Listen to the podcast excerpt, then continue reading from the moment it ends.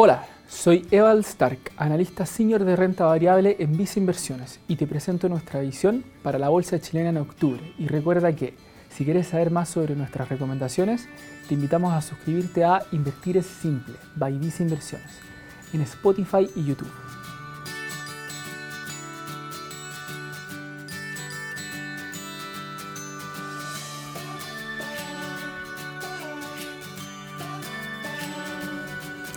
Tras dos meses positivos, en septiembre vimos una fuerte reversión en los retornos accionarios, donde el IPSA registró caídas de 6% en pesos y 12,8% en dólares.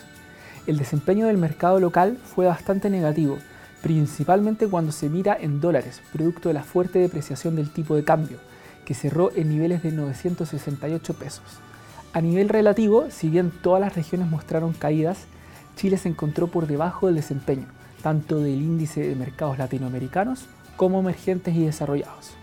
En Latinoamérica destacó Brasil, que corrigió solo un 3,6% en dólares en el mes. A nivel particular, las mayores caídas de la bolsa local se observaron en centros comerciales, vapores y celulosa.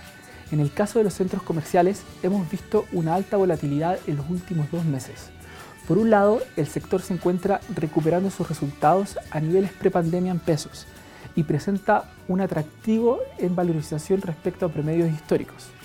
Sin embargo, sigue existiendo incertidumbre relacionada a la capacidad de renegociación de contratos al mediano plazo, además de que las tasas de interés a largo plazo alcanzaron nuevos máximos en septiembre, comprimiendo una vez más el atractivo relativo de los activos inmobiliarios. Uno de los factores que ha tomado relevancia en el corto plazo es la importante debilidad que han mostrado los precios de commodities en el contexto actual, al borde de una recesión global. El cobre registra seis meses consecutivos de caídas, situación similar a la que se observa en el hierro, a pesar de que en septiembre se observó una leve recuperación.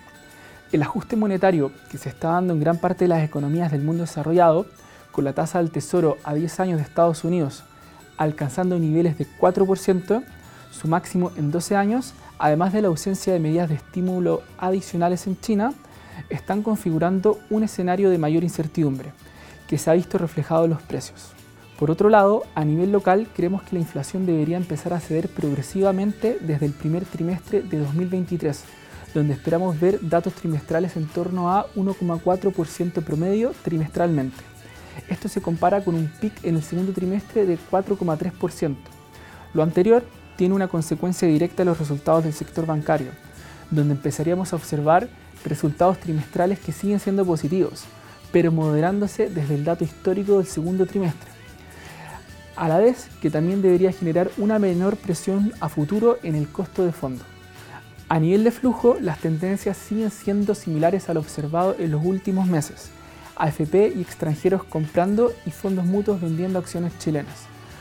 Por un lado, los fondos de pensiones locales acumulan 7 meses de inversiones netas en acciones chilenas, excluyendo el mes de mayo, acumulando 738 millones de dólares de inversiones netas entre febrero y agosto de 2022.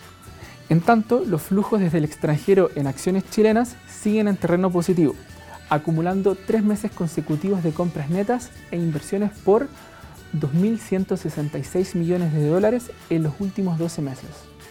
Finalmente, los fondos mutuos de acciones chilenas registran 8 meses consecutivos de ventas netas y acumulan desinversiones netas por 387 millones de dólares en los últimos 12 meses.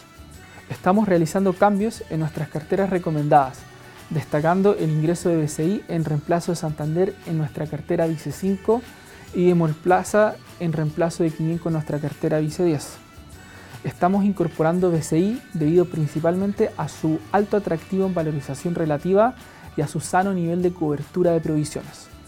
Según nuestras estimaciones preliminares, BCI transaría actualmente a una PU Forward de 12 meses de 6,2 veces, lo que implica un 38% de descuento respecto a su promedio de 3 años, siendo bastante mayor a sus comparables locales.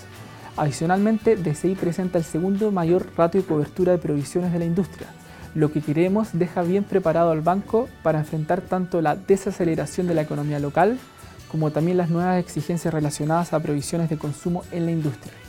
Estamos financiando el ingreso de DCI con una menor ponderación en Santander y la salida de Itaú Corpanca de nuestra cartera de 10 acciones, principalmente para mantener la exposición al sector. Por otro lado, estamos incorporando Molplaza tras la fuerte corrección experimentada en septiembre, en un contexto de recuperación de resultados y donde presenta el mayor cap rate de los operadores locales.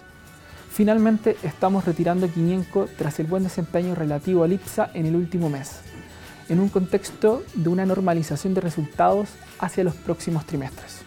Teniendo en cuenta esta visión, ¿ya sabes en qué vas a invertir? Déjanos tus comentarios acá e invierte desde viceinversiones.cl, app Banco Vice o contactando directamente a tu ejecutivo de inversión.